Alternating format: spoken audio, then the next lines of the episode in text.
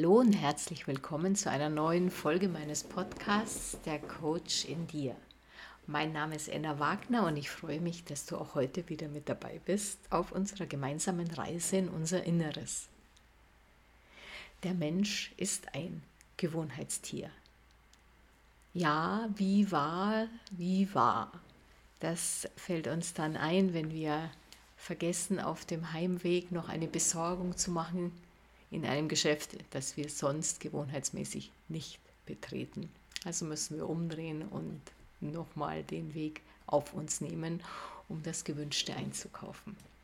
Aristoteles, der große griechische Philosoph und Schüler Platos, gleichzeitig auch der Lehrer des späteren Alexander des Großen, sagte, wir sind, was wir wiederholt tun. Exzellenz ist daher keine Handlung, sondern eine Gewohnheit. Offensichtlich hat Gewohnheit nicht unbedingt einen rein negativen Beigeschmack, wie es vielleicht im ersten Beispiel zum Ausdruck kam.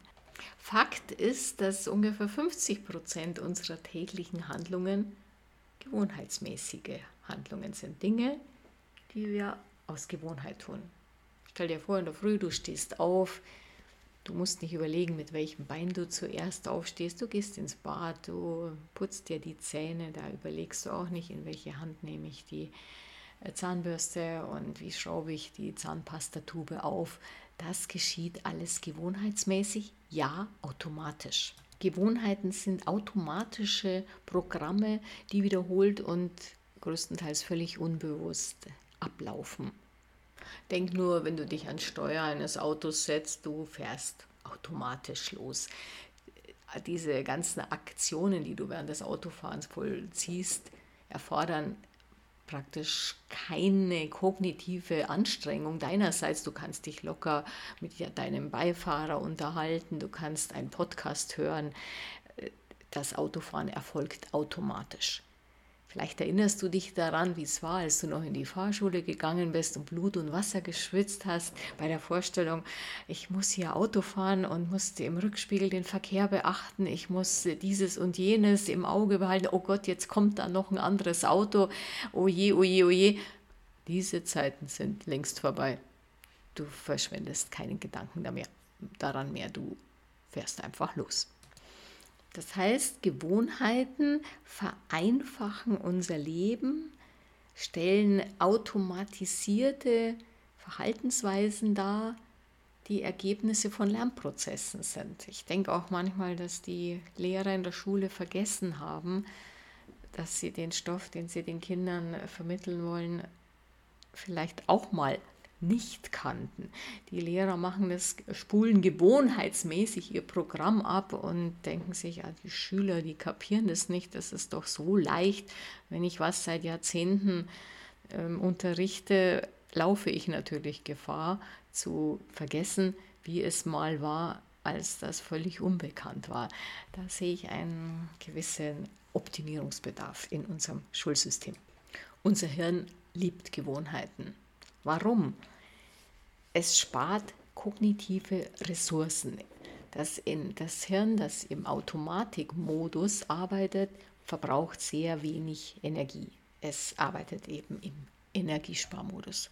Das erweist sich für uns als äußerst vorteilhaft, denn es würde schnell ähm, zur Ermüdung unseres Hirn, Hirns führen, wenn es ständig jede Kleinigkeit neu entscheiden müsste, wie ich vorhin gesagt habe, mit welchem Bein stehe ich auf oder putze ich mir zuerst die Zähne und wasche mir dann das Gesicht.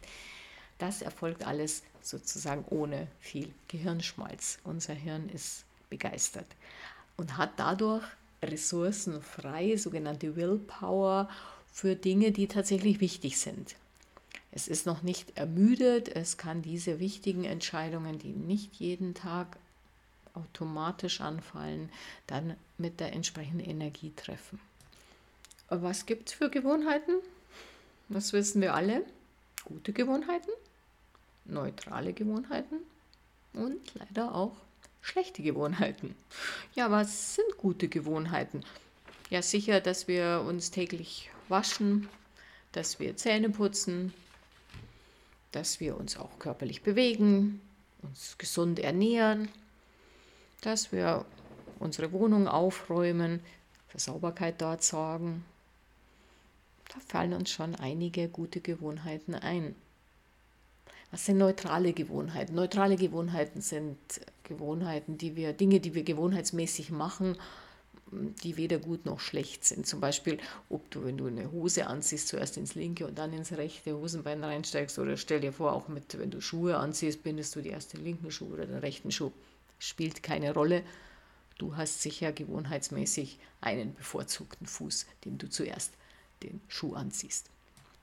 Ja, was die schlechten Gewohnheiten anlangt, da fallen mir spontan natürlich Dinge ein, ähm, die unserem Körper nicht gut tun, wie zum Beispiel ähm, ungesundes Essen, natürlich auch alle Art von, ja, ich will sagen Betäubungsmitteln, also von äh, bis von Zigaretten, Alkohol und natürlich bis hin zu Rauschgift.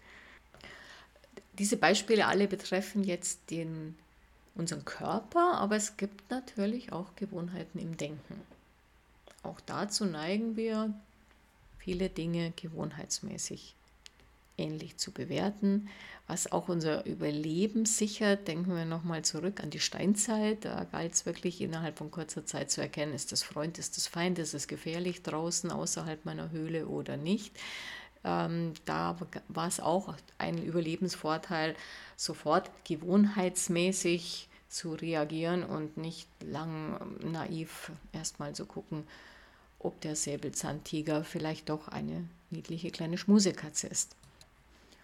Um ein glückliches Leben zu führen, brauchen wir gute Gewohnheiten.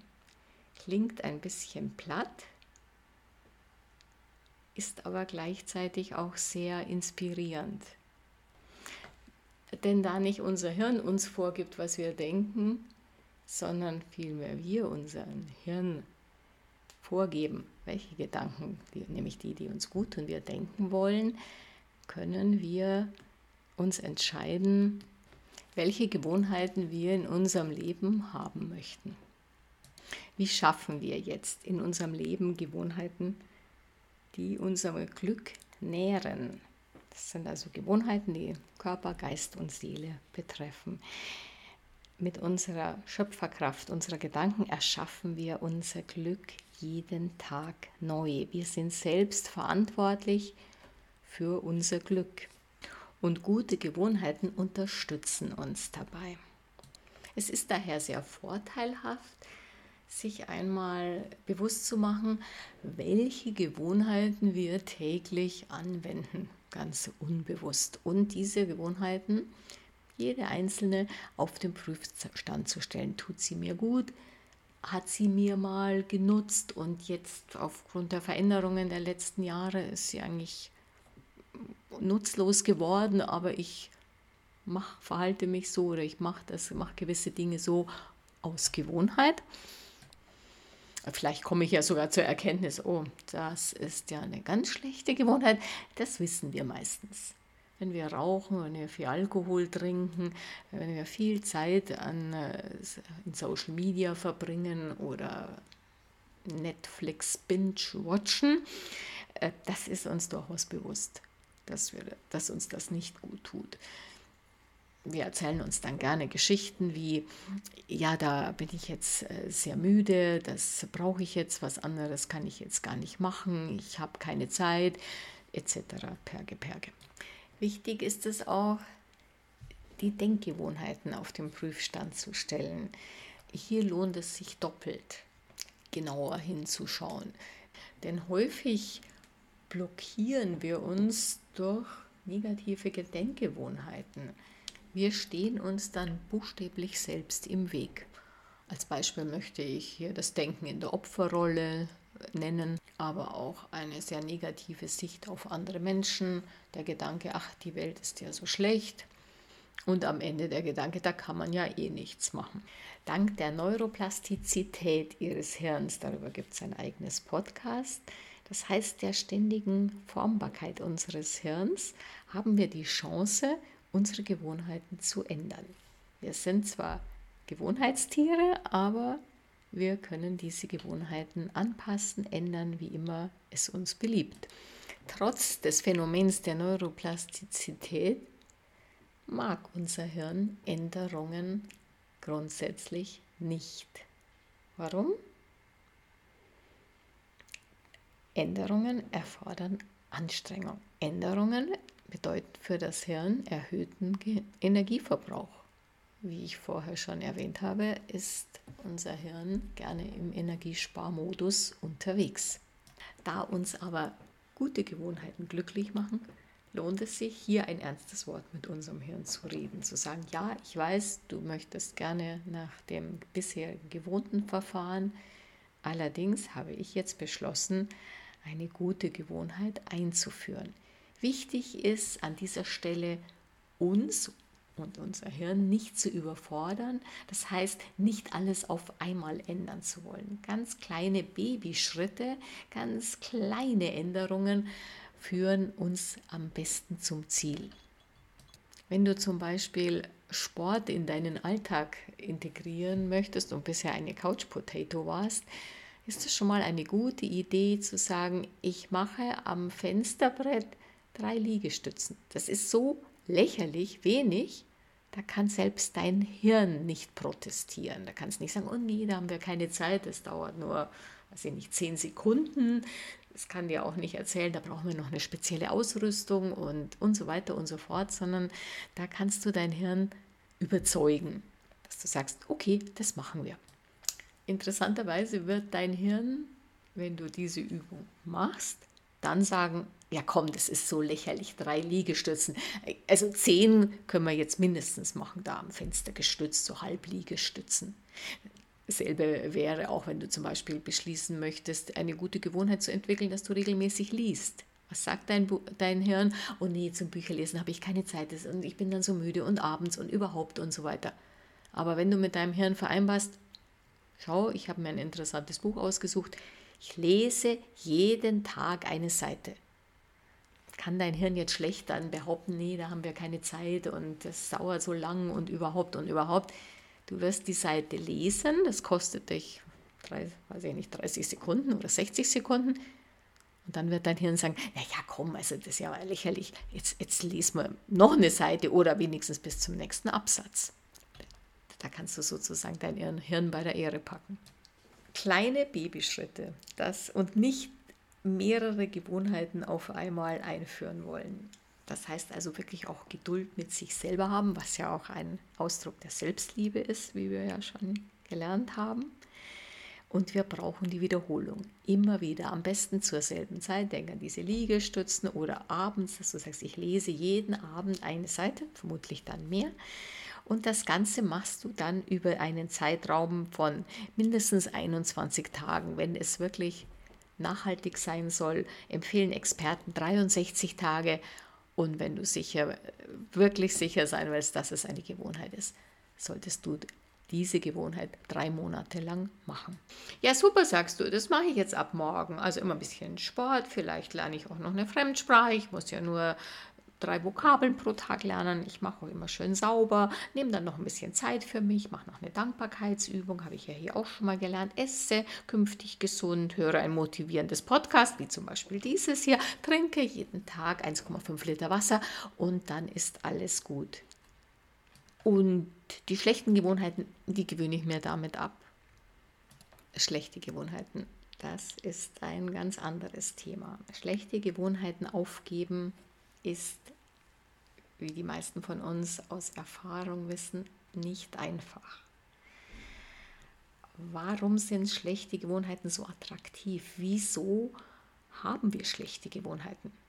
Im Gegensatz zu guten Gewohnheiten haben wir bei schlechten Gewohnheiten die sofortige Belohnung. Du schiebst dir ein Stück Sahnekuchen rein. Mmm, lecker, süß, das tut gut.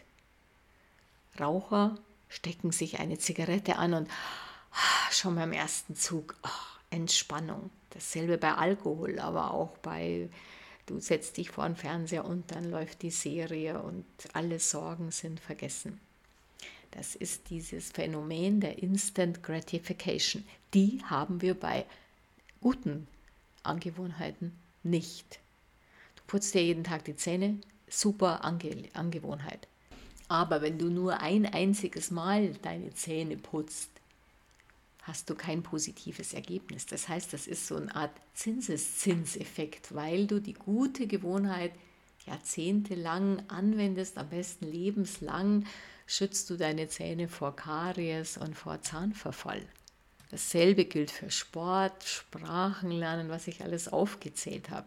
Auch wenn du mal einen Tag lang einen Liter Wasser trinkst, dann bist du deswegen nicht super gesund, wenn du danach wieder aufhörst. Das heißt, schlechte Gewohnheiten, die sind ziemlich sexy. Und sowas liebt unser Stammhirn. Unser Stammhirn, das, der älteste Teil unseres Hirns, hat nur drei Dinge im Kopf. Es sucht das Vergnügen, es vermeidet den Schmerz und es möchte Energie sparen. Alle diese Dinge passen zu einer schlechten Gewohnheit. Bei einer guten Gewohnheit stellt sich das Vergnügen allenfalls auf Dauer ein. Zum Beispiel das Vergnügen, einen gesunden, beweglichen Körper zu haben, gesunde Zähne zu haben.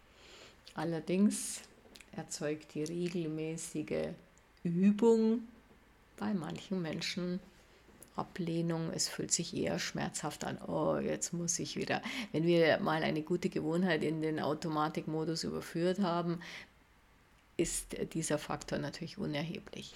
Gefährlich für gute Gewohnheiten wird es in Krisenzeiten. Wenn wir traumatische Erfahrungen haben, wir werden zum Beispiel entlassen, wir verlieren einen geliebten Menschen, dann tendieren wir relativ schnell dazu, schlechte Gewohnheiten wieder aufzunehmen. Warum? Sie sind eben sofort belohnend, sie sind sofort tröstend. Und damit sind wir auch dann relativ schnell bereit, gute Gewohnheiten fallen zu lassen. Aber auch bei Schlä Schicksalsschlägen wünschen wir uns ein glückliches Leben. Dafür brauchen wir gute Gewohnheiten. Das heißt, gerade in diesen Zeiten ist es dann wichtig, auf gute Gewohnheiten äh, sich zurückzubesinnen und sie diszipliniert anzuwenden. Es braucht Disziplin. Wir können uns mit unseren Gedanken aber jederzeit entscheiden, diese Disziplin aufzubringen. Und sie lohnt sich auf alle Fälle. Denn unser Leben ist Wandel und wir passen uns nur daran an. Gute Gewohnheiten unterstützen uns dabei, was immer in unserem Leben passiert, weiterhin ein glückliches Leben zu führen. Ich wünsche mir sehr, dass du auch künftig die gute Gewohnheit beibehältst, dir meinen Podcast anzuhören und freue mich, wenn du auch das nächste Mal wieder mit dabei bist. Alles Liebe, deine Enna.